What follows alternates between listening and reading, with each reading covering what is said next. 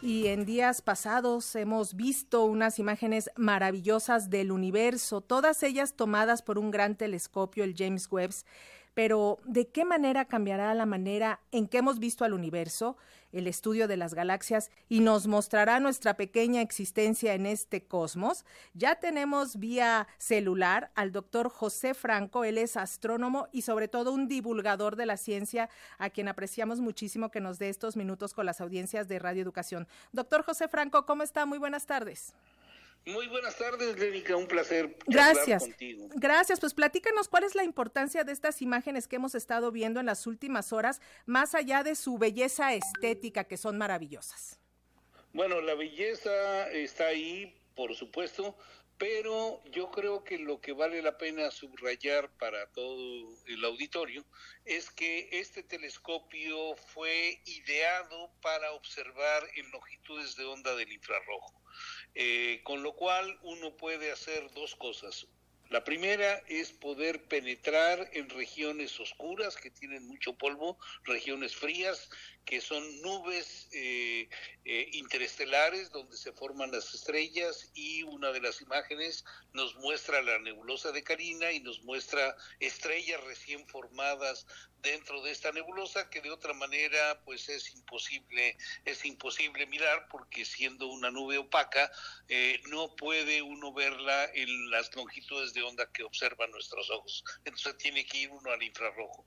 Por otro lado en el caso de las galaxias más alejadas, mientras más rápido, perdón, mientras más lejana está una galaxia, más rápidamente se aleja de nosotros, con lo cual su luz se corre hacia el rojo y hacia el infrarrojo.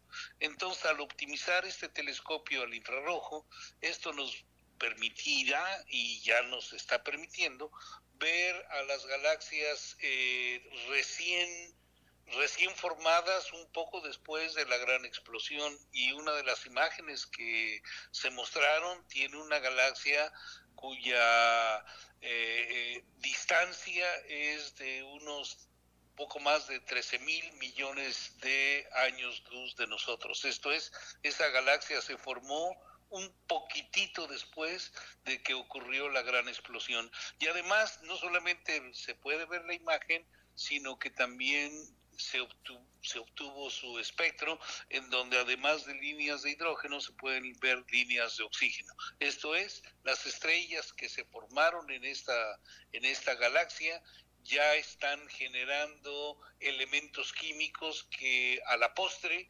conforme evoluciona el universo, serán los elementos de los cuales nos hemos formado nosotros aquí en la Tierra y seguramente cualquier organismo vivo en algún otro lado del universo también se debió de haber formado de estos mismos elementos químicos. Entonces, es muy relevante, es muy importante y quizá vale también la pena subrayar que si bien tres eh, agencias eh, espaciales gubernamentales diseñaron, construyeron y lanzaron este telescopio, que fueron la NASA en Estados Unidos, la Agencia Espacial Europea y la Agencia Canadiense, si bien ellos son los que cargaron con toda la responsabilidad, los archivos que se generen con la información que genere el telescopio van a estar a disposición de todos los seres humanos. Y los investigadores aquí en México podrán tener acceso libre a ellos en algún momento.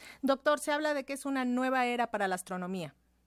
Definitivamente es una nueva era para la astrofísica, es una nueva era para la humanidad, diría yo. Estamos, estamos este, ante una puerta que se está abriendo que nos va a permitir ver con mucho detalle elementos o eh, momentos de la formación misma del universo. Y finalmente, doctor, ¿qué nos dicen estas imágenes de nosotros, los humanos? Pues nos dice que somos muy inteligentes y que hemos sido capaces de generar este, este telescopio, esta maravilla tecnológica, gracias a pues lo que llamaría yo diplomacia científica.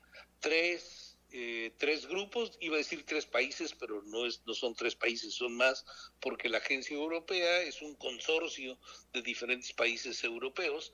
Entonces, un buen número de países se pusieron de acuerdo, hicieron lo que hoy se conoce como diplomacia científica para dar fondos para la, el diseño y construcción de, de, este super telescopio. Entonces pusieron el talento y pusieron los recursos humanos y materiales para hacerlo.